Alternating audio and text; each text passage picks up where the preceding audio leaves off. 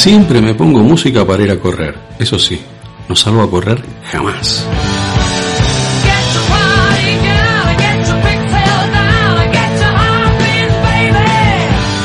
Crujiente por fuera es un programa creado, escrito y presentado por quien les habla. Quien les habla es un programa creado, escrito y presentado por Roberto Villar. Roberto Villar es un programa creado, escrito y presentado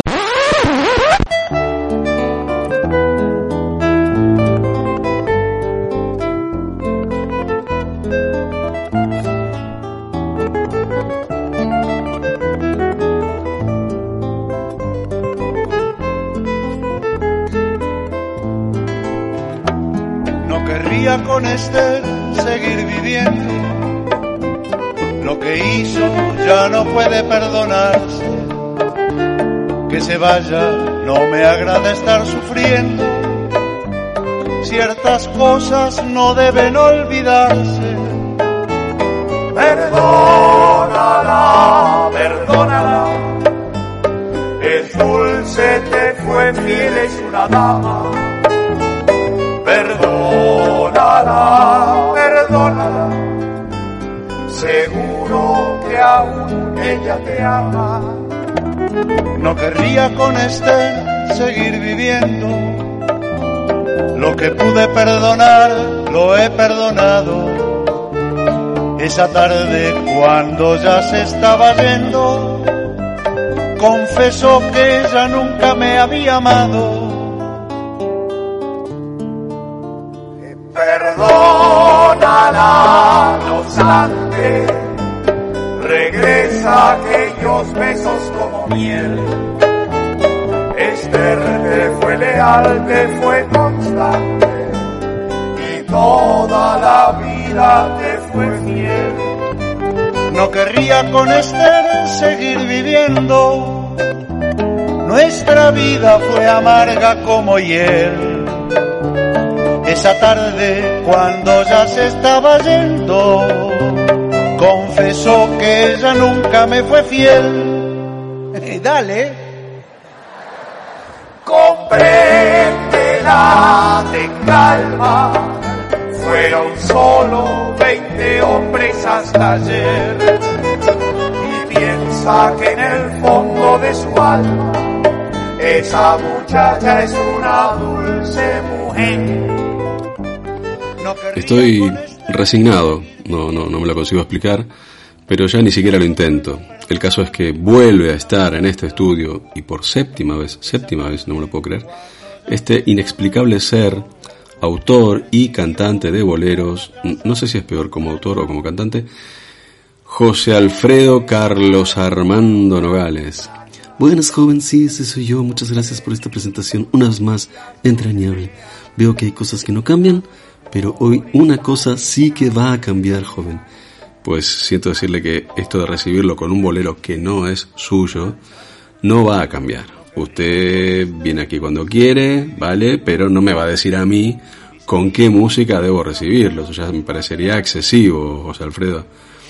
No, no se lo decía por lo del recibimiento, joven, sino por otra cosita que ya le diré cuando me diga, ¿qué es esto que estamos escuchando? Bueno, eh, estos son los enormes, los míticos, los grandes, Lelutier. ¿Le qué? Lelutier. Ah, eso es, eso es chino, ¿no? Francés. Bueno, países limítrofes al fin y al cabo, ¿no? Sí, están, están pegaditos. Ya, ya, lo quito. Gracias, joven. ¿Y qué, qué es esto que quiere anunciarme así, tan ah, con bombo y platillo? A la séptima fue la vencida, joven. Quiere decir que esta es la séptima y última vez que usted vendrá a interrumpirme el programa, José Alfredo. No me des alegría así, de sopetón. No, no, joven. Quiero decir que a la séptima visita, por fin vengo con un bolero entero. Un bolero entero eh, eh, quiere decir que es un bolero que usted compuso de principio a fin, con su, con todo lo que tiene que tener un bolero eso, permítame que le diga, no es propio de usted. Es verdad, joven. Nunca hasta ahora había acabado un bolero, pero ha llegado la hora finalmente. Me quiere decir que ha compuesto un bolero entero, de principio a fin. Así es, joven, de principio a fin. Es cortito, eso sí, pero completo. lo tiene todo mi bolero. Debo admitir que es una, una novedad muy notable. Me siento extraño, fíjese lo que le digo.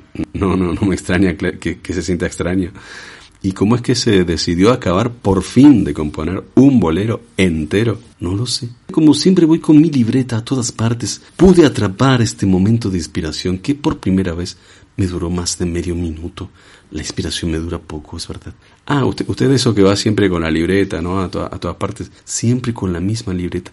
La llevo conmigo desde, desde finales de los 60, joven, fíjese lo que le digo. Ahí lo apunto todo, ¿sabe usted? Cada ocurrencia, cada genialidad, cada verso. Ya llevo la primera página escrita casi hasta la mitad, fíjese lo que le digo, y con letra pequeñita, ojo. Soy un caudal y un raudal de creatividad. Sí, un, raudal y un caudal, sí. Me gustaría hacerle un regalo, joven. No, no, no, en serio, José Alfredo, no, no, no hace falta.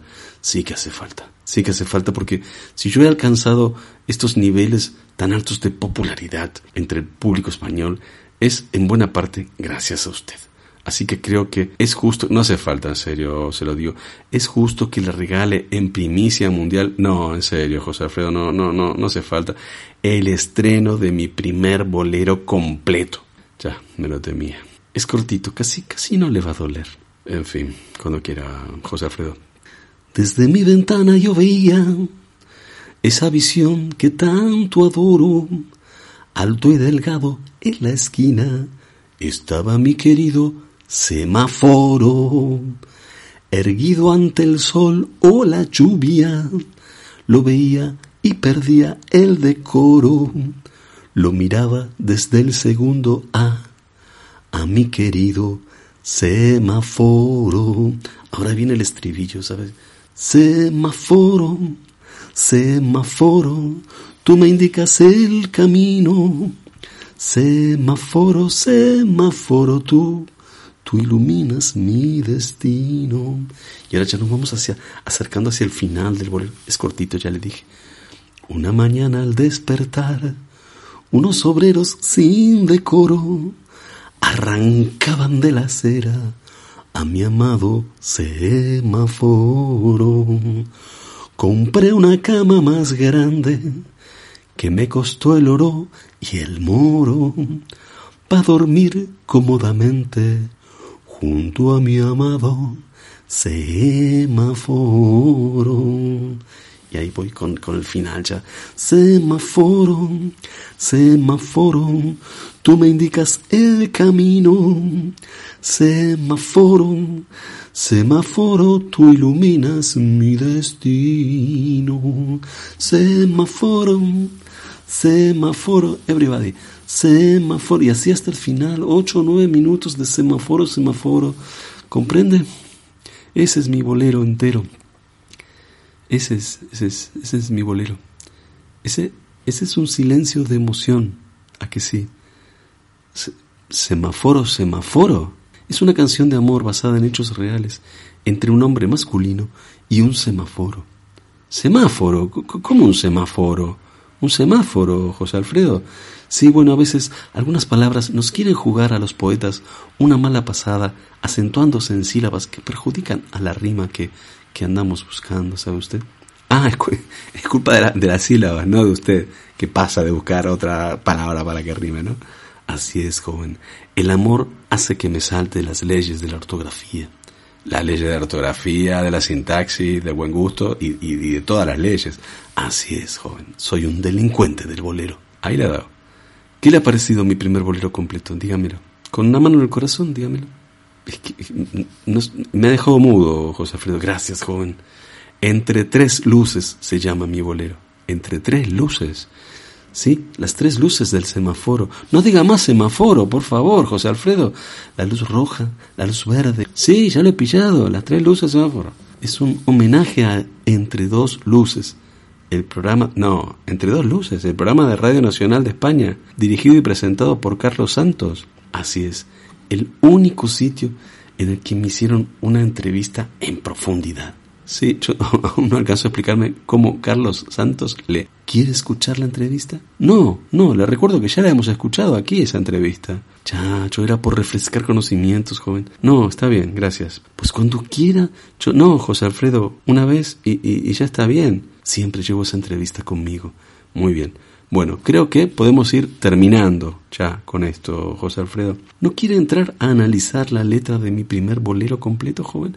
Prefiero hacerme una colonoscopia con una manguera de jardín, José Alfredo. No sé si me... Ay, joven, no me insinúe esas cositas, con esas imágenes tan poéticas que luego me pongo cariñoso. Basta, José Alfredo, por favor, que esto está tomando una deriva, que... Una deriva.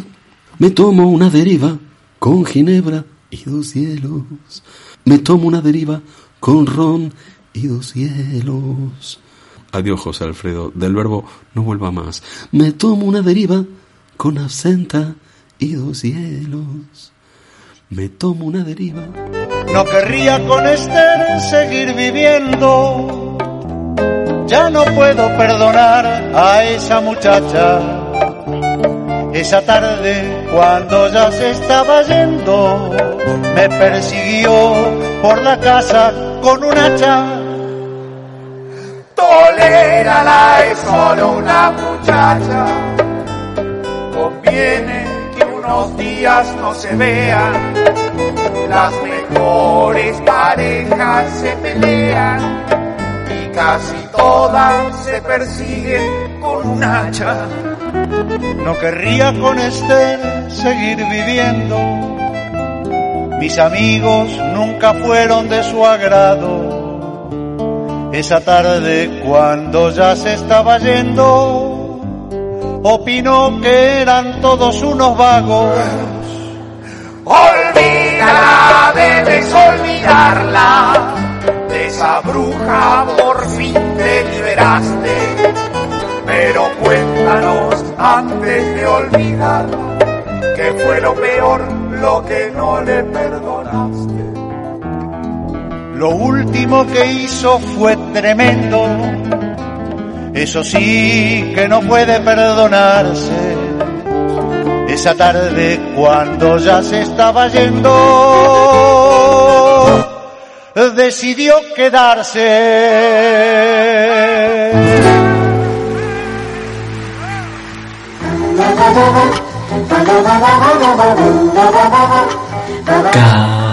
Cartelera.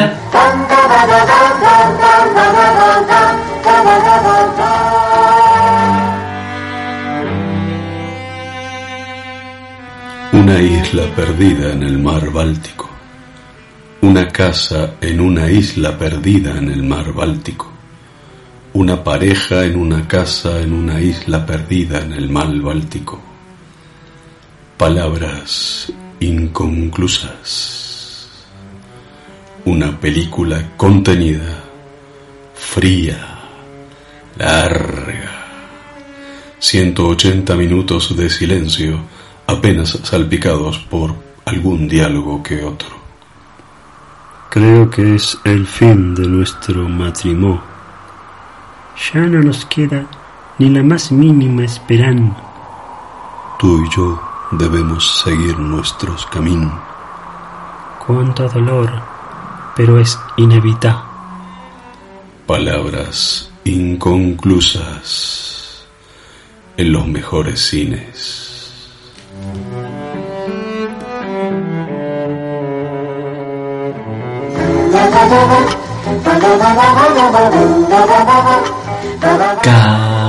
Cartelera.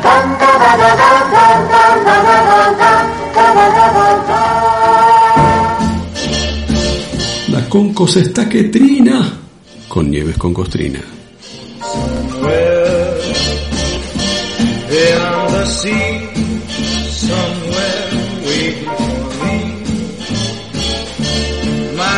stands on golden sands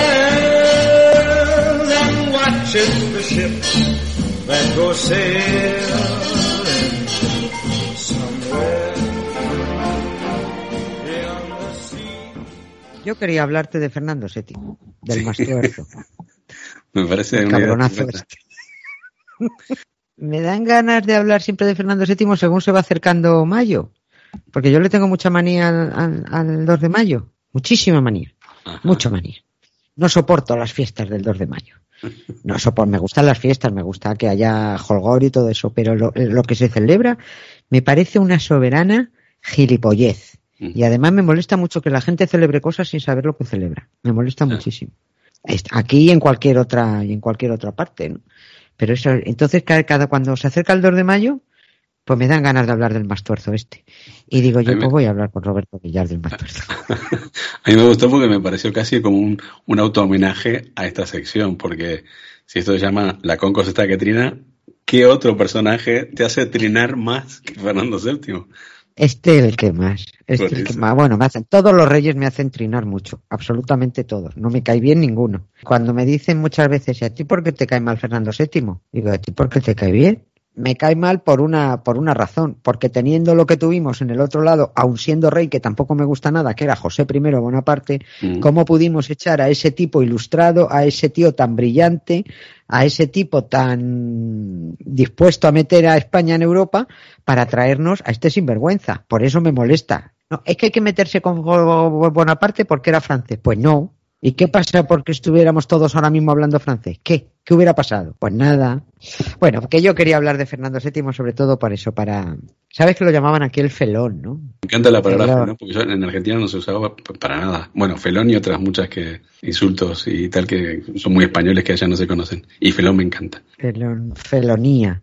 Mm. Felonía suena bonito, ¿no? Pero felón, Fernando VII el felón, es un traidor. para que los propios historiadores, que siempre tienen un cuidadito con esto de los reyes, porque son todos unos eh, bien quedas con todo, ¿no? Que si el preparado, el deseado, el, el, hermoso, el no sé qué, el no sé cuántos. Este no. Para que todos los historiadores le pongan el felón, ¿qué clase de personaje tuvo que ser este? O sea, no, no pues resaltar este ninguna cualidad, ¿no?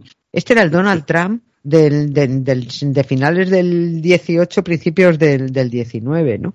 Yo la verdad es que debería haberme tomado una tila antes de empezar a hablar de este, que tampoco es que yo te quiera contar nada de Fernando VII, lo conocemos todo, pero bueno, solo por meternos con él. Cualquier insulto, cualquier insulto que podamos Mm, buscar le encaja, ¿eh? O sea, es, es, un tío pérfido, es un mastuerzo, es un ruin, es un tío chabacano. Le llamaban el campechano, mira qué coincidencia tú. Decían que era muy campechano. Muy, era muy campechano porque por las noches salía de palacio y se iba a las tabernas a tocar la guitarra, dicen que tocaba muy bien la guitarra, y se iba de putas. Por eso era campechano, porque tenía muchas novias. Era un choni, era un, un, rufián, directamente, ¿no? Y el problema cuando una quiere hablar de Fernando VII, es por dónde empezar. Bueno, salvo esto que tocaba más o menos bien la guitarra, que lo mejor que podíamos decir de él ahora mismo, por lo que sé. Es que solo, solo con decir de lo que podríamos hablar, ya se va a ir la sección. Si sí. hacemos la prueba. No, como, ya habrá tiempo de hablar de este pollo. Pero vamos, fíjate, podríamos hablar. Bueno, es que no puede ser, es que la relación, las relaciones con sus padres es una cosa. ¿Mm? ¿Cómo es posible que tu madre te llame marrajo asqueroso?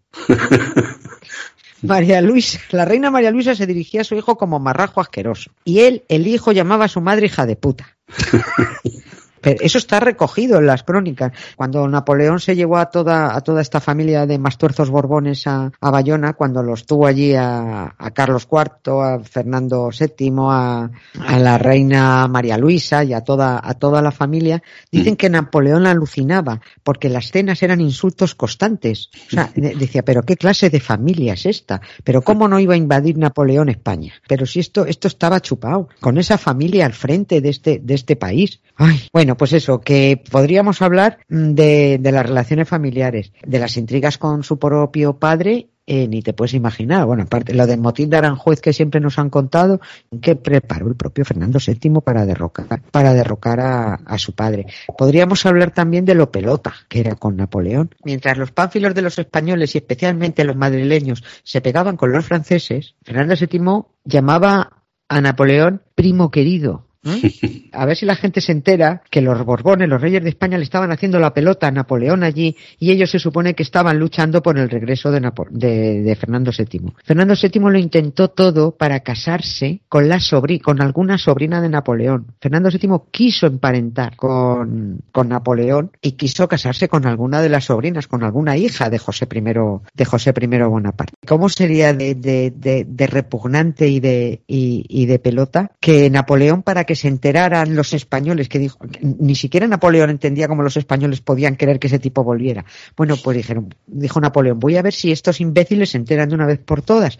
Y lo que hizo fue publicar en un periódico francés llamaba Le Moniteur, toda la correspondencia, hizo es como si fuera un sálvame que dice voy a traer las cartas que me escribía y tal. Bueno, pues Napoleón hizo pública toda la correspondencia de Fernando VII para que todo el mundo, especialmente los españoles, vieran, vieran cómo, cómo actuaba este pollo, ¿no? Bueno, pues ni puñetero caso hicieron los españoles y encima Fernando VII se apresuró a, agradecer al emperador que hubiese hecho público esa correspondencia donde le demostraba el gran amor que le profesaba. ¿Usted crees que algún español se preocupó de, leer esa correspondencia y decir, pero qué hace este payaso? Y estamos aquí desangrándonos por él. Pues bienvenido sea José I Bonaparte, joder. En fin. ¿Has oído alguna vez la canción esta de, Fernando VII que nos cantaban a los niños?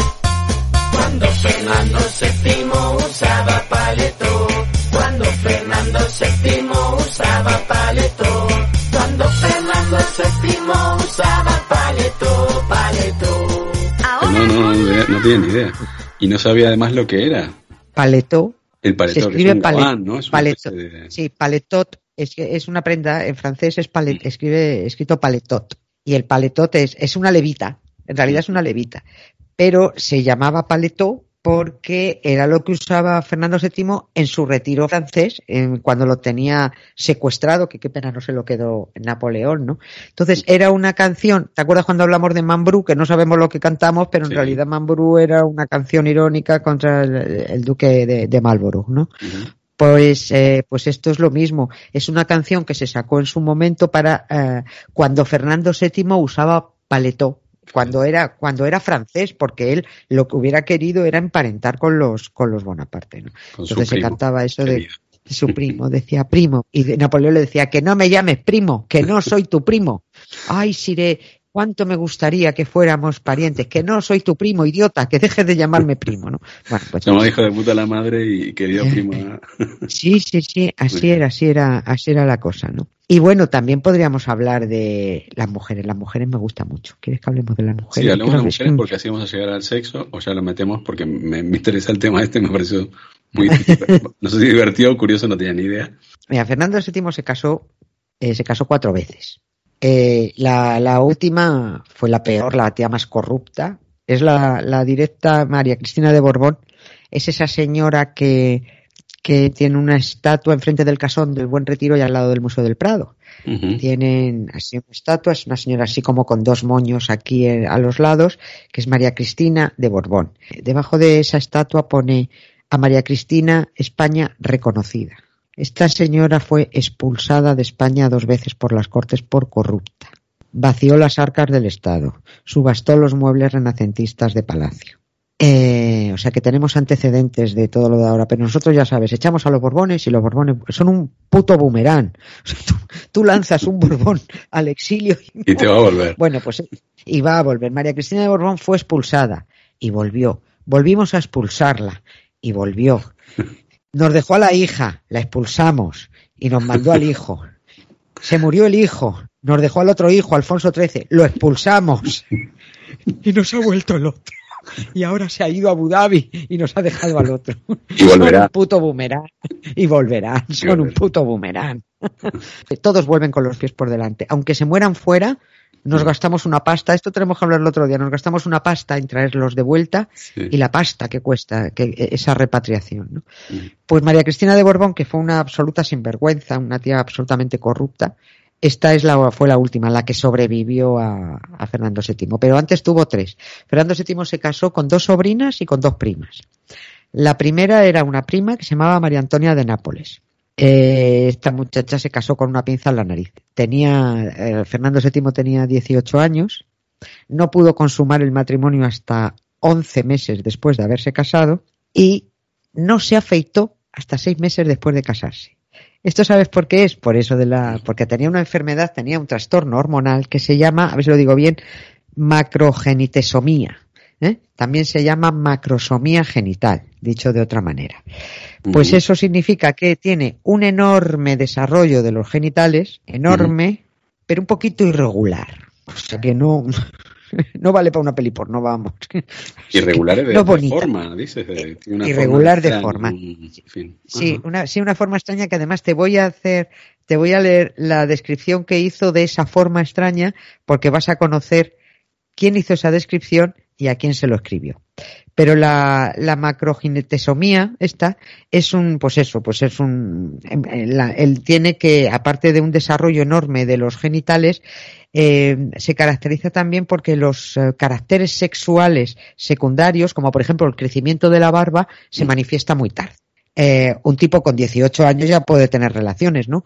Pero Fernando VII con 18 años no pudo tener relaciones sexuales y ni siquiera le había salido la barba. Por eso él no consuma su primer matrimonio hasta 11, hasta 11 meses después. Te voy a te voy a leer lo que escribió su primera mujer, que se llamaba María Antonia de Nápoles, a su madre, diciendo que su marido era gilipollas. Te lo voy a leer. Ah, ya, es que no lo encontraba. La- lo que escribió María Antonia a, a su madre, bueno, le ponía a parir. Y, y luego la madre, perdona, fue la madre, la suegra de Fernando VII, la que hizo la siguiente de- descripción de su, de su yerno Fernando VII. Tiene una figura espantosa, feo de cara, grueso de cuerpo, con una vocecilla fina, carente de instrucción, lelo, un pelmazo, que no sale de la habitación de su esposa, pero sin ni siquiera saber cómo ser un marido físico. Y María Antonia, su mujer, decía de él, escribió que cuando lo mira solo ve un marido que ni siquiera entiende lo que le digo, que me hace enrojecer con sus groserías con la gente y que cuando se le mencionan cosas sabias sale hablando de paseo o de comida, que no hace nada, ni lee, ni escribe, ni piensa nada. Y luego dicen que porque yo digo que es un mastuerzo. ¿Cómo, cómo no quererlo, no? ¿Cómo, cómo no, cómo no quererlo, no? Bueno, pues te voy a decir cómo era el, el órgano sexual de, Sí. de, la, de, de Fernando VII. Esto se sabe porque Próspero Merimé, el que escribió Carmen, ¿m? Ujú. ¿Te suena? escribió una carta a su amigo Stendhal, el del, el del síndrome de Stendhal, este que se privaba en las, en las catedrales, ¿no? Sí. Bueno, pues eh, la, la descripción que hizo del, del miembro viril de Fernando VII, que esto se conocía en todo Madrid, sobre todo porque como este tío estaba constantemente de putas, esto Claro. corría mucho, ¿no? Bueno, pues decía que el miembro era delgado como una barra de lacre, como una barra de lacre en la base, grueso como un puño en el extremo y largo como un palo de billar. No sé si te has podido hacer una idea. Repito, No sé si voy a poder borrarme esa imagen de la. un miembro delgado como una barra de lacre en la base, grueso como un puño en el extremo y largo como un palo de billar. Era tan largo que tuvieron a las esposas que hacerle un cojín. No sé si lo has visto alguna vez. Pues es un cojín, lo tenía tan largo que eh, les hacía muchísimo daño a las mujeres. Entonces, era un cojín con un, un grueso, con un agujero en el medio Claro. que se ponía entre la mujer y él para que era de tope, ¿no? Eh, para que hiciera de tope porque es que era aquello era tan largo que es que a la mujer la, la- la- es que las destrozaba Claro. pero las destrozaba con una cosa fina como un palo de billar grueso bueno esto este tío era un auténtico desastre por eso también me cae muy mal Fernando VII voy bueno, con la por- segunda por esta, esta disfunción que tenía, esta era hace, que uno pueda entender según qué conductas de él, ¿sabes? Hay que comprender que el hombre tenía un problema grave con este temita, ¿no? No, ¿Tú ni en qué por equipo esas, ¿no? en qué equipo estás? ¿En el de Fernando VII o en el mío? Calma, calma. La Concos no ha acabado de trinar. Habrá una segunda parte. Continuará.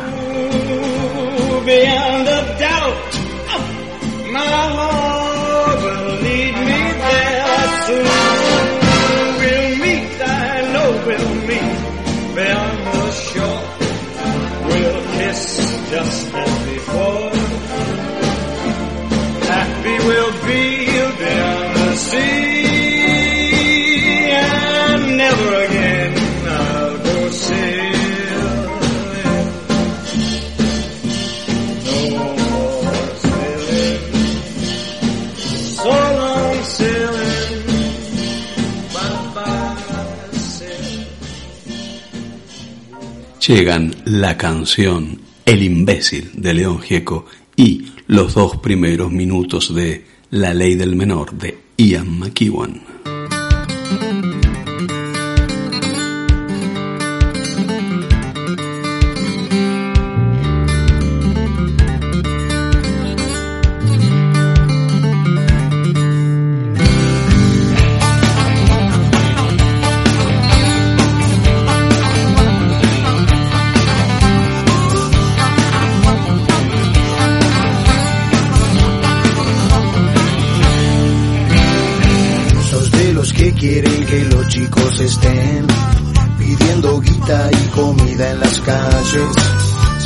Las ventanillas de tu autofalo cuando los chicos te piden un mango.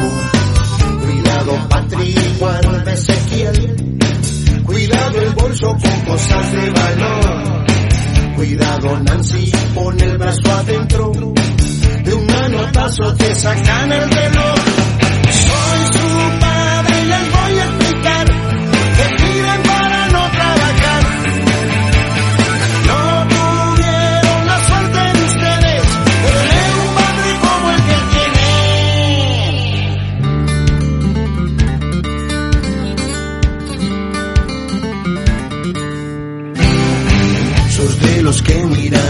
Retrovisor y cierran todo, todo justo a tiempo.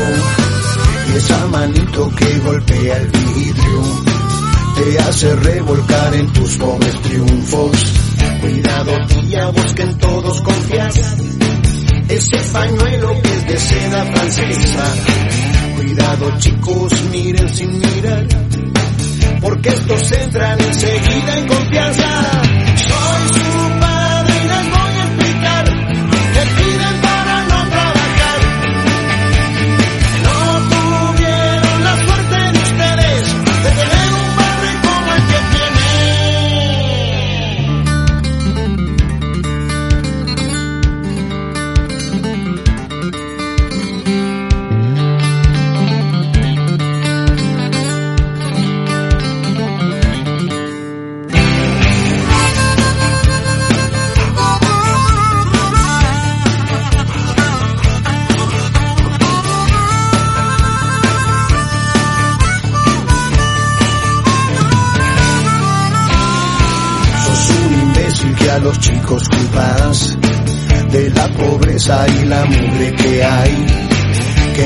Te echen, rogale a tu Dios, porque en el culo te pondrás ese auto. No quiero que me limpien el parabrisas, porque está limpio y lo van a ensuciar. No quiero que me pasen esa estampita, de alguna iglesia la habrán ido a robar.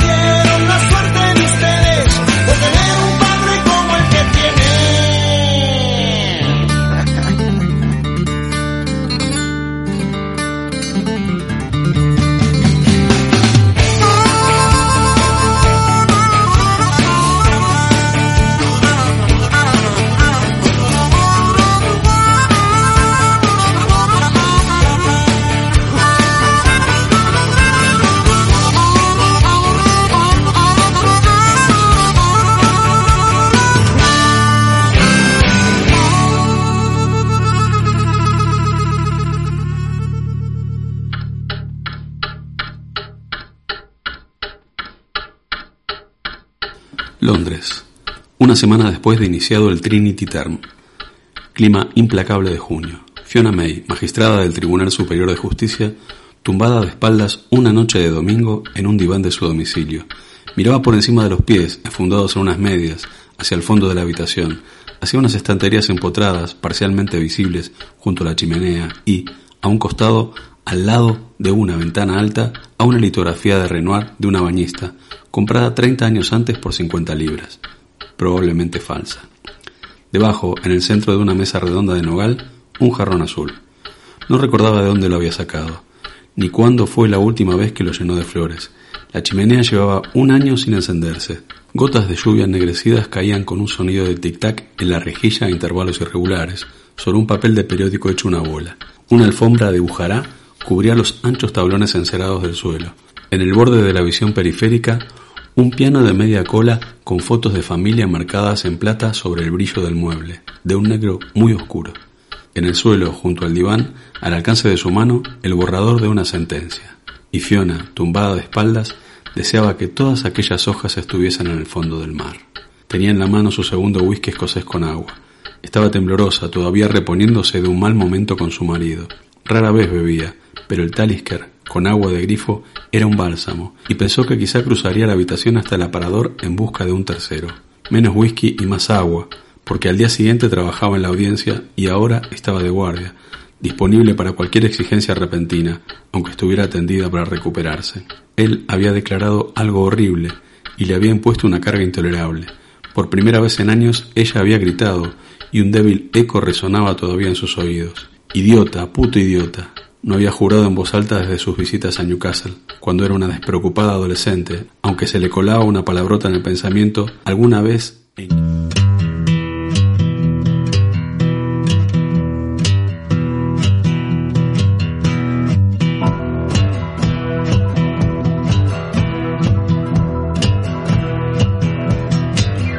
your personal. Una, una última cosita te quiero decir. Ella era una gran amante del reciclaje, por eso me usaba para todo, ¿vale? Your own personal Jesus. Someone to hear your prayers, someone who's there.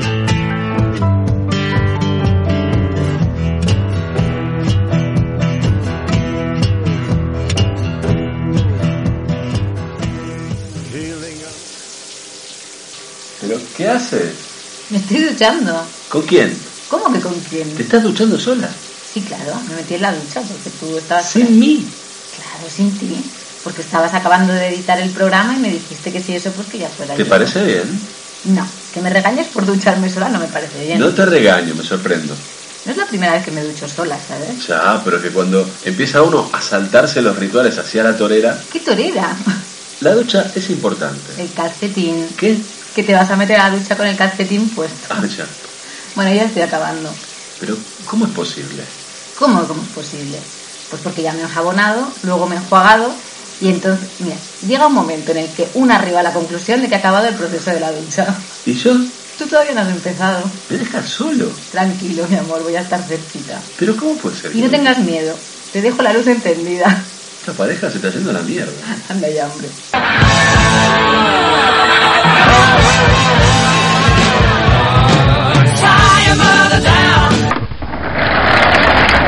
Cristóbal Ruiz echa el cierre. Escribirle un bolero a un semáforo, como mínimo, eso tiene media hora menos en el infierno, o es un eximente de algo. Tampoco querría con Esther seguir viviendo, ni con la imagen que me ha dejado con Costrina de la macrosomía genital de Fernando VII. Cuando tienes un alien ahí abajo, alguien lo acaba pagando.